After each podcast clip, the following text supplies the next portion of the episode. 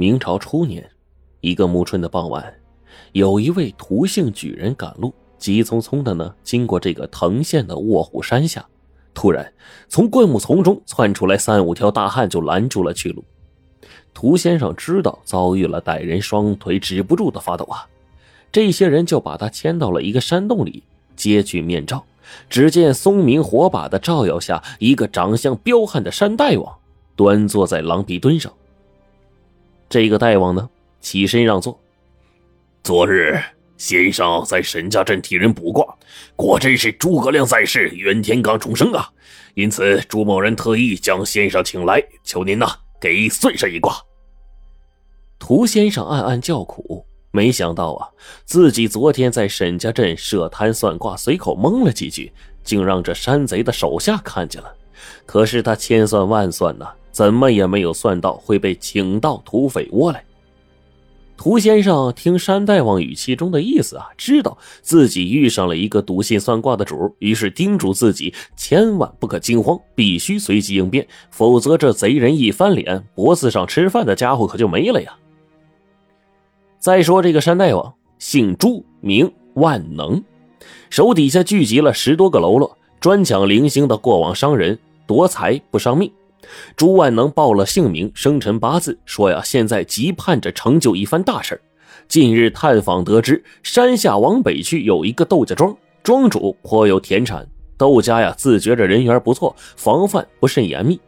朱万能呢，就想下山去劫掠一番，估计啊，可得几千两银子呀。因为头一次做这么大的买卖，拿不定主意，想求涂先生给予指点。听了这话。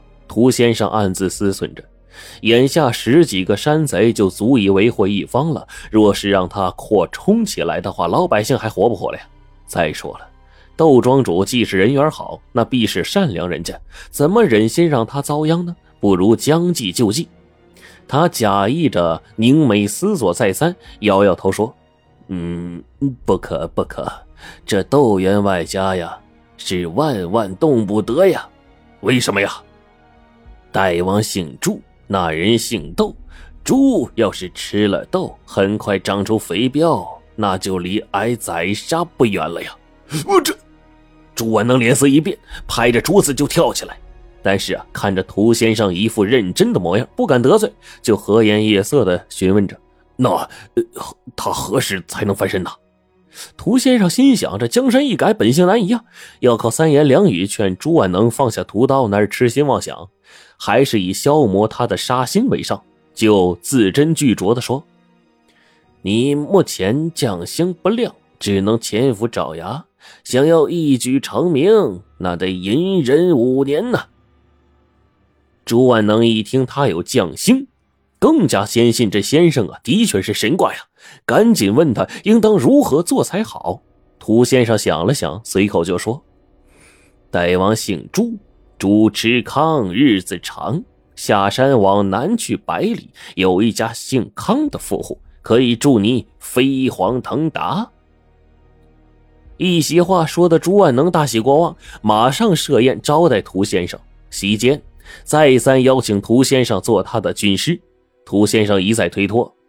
嗯，现在时机未到，小弟的这姓啊犯忌，你想啊。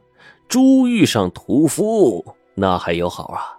待我下山改了姓，被千人认可，那时再辅佐大王共图大业。朱万能听涂先生说的有理呀，便赠他一锭银子，再约相见的日子，依依不舍的把他送下了山寨。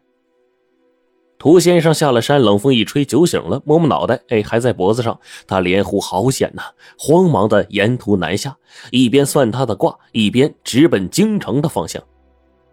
原来这位涂先生乃是一个落难的举人，他赴京赶考的途中啊，被土匪抢光了财物。过去的读书人啊，有两件事必学的，一个是医，一个是义。义呢，就是算卦，算卦风险小啊。这涂先生啊，就一边算卦一边赶路，些许不痛不痒的愿，哎，骗个几文钱呢，填饱肚子。他做梦也没想到会被盗匪请去算卦呀，还靠胡言乱语啊，骗了盗匪的一大锭银子。转眼三天过去了，涂先生来到一个小村庄。村中啊，一栋最大的瓦房，砌有砖墙。涂先生便知道那是富足人家，有钱可赚，于是反复的在院墙外敲他的铜板。果不其然，黑漆大门吱呀一声打开了，出来了一个小丫鬟，就说：“东家，请先生进去算一卦。”涂先生跟随丫鬟进了房子。一个中年大汉将他迎进了客厅吃茶，一报姓氏，涂先生冷汗唰的就流下来了。这村庄啊叫康庄，这家主人就姓康。涂先生问康员外：“北边有个卧虎山，你知道吗？”康员外说：“那卧虎山谁不知道啊？那地儿离这不远呢，也也就是百里吧。”涂先生慌乱中喝了一口热茶，烫的眼泪就出来了。他本以为只为了解救窦庄主呢，又怕这个朱万能啊贼心不死，就随口编出这么个康姓。就谁知道事情这么巧啊？南边偏偏就有这么个康庄，有这么个康员外，而且距离不多不少，恰恰一百里。老话说，不怕贼偷，就怕贼惦记。五年光阴眨眼即过，朱万能倘若不落法网的话，到时候一定比现在的势力大。区区康家小院怎么防范呢？涂先生恍惚之中，忽然听到康员外报上了生辰八字，他赶紧装模作样的掐算了一番，随口就说：“员外自明年起家业一天比一天兴隆。”那员外急忙就问说：“那我命里有没有小人呐？如何提防啊？”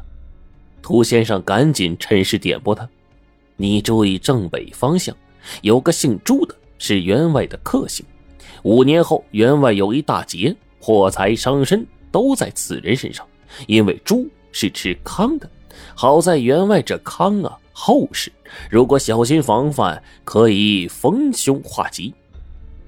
康员外十分感谢涂先生及时点拨，留他在康庄住了两天，招待的十分热情，临别还送了银子做盘缠。涂先生辞别了康员外，越想越内疚啊。康员外和自己素昧平生，还待自己这么好，自己呢却唆使着朱万能五年后靠吃他发迹。更要命的是，那盗匪啊对自己的胡言乱语深信不疑。他是一个求功名的人，绝对不敢对康员外道破实情。若是泄露出去，自己和盗匪有过交往，只怕会革除功名，永无出头之日。考虑再三，涂先生在康庄附近的一个小镇上住下。见旅店的掌柜为人忠厚，便写好了一封信，嘱咐掌柜的三年后一定要亲手把这个信交给康员外。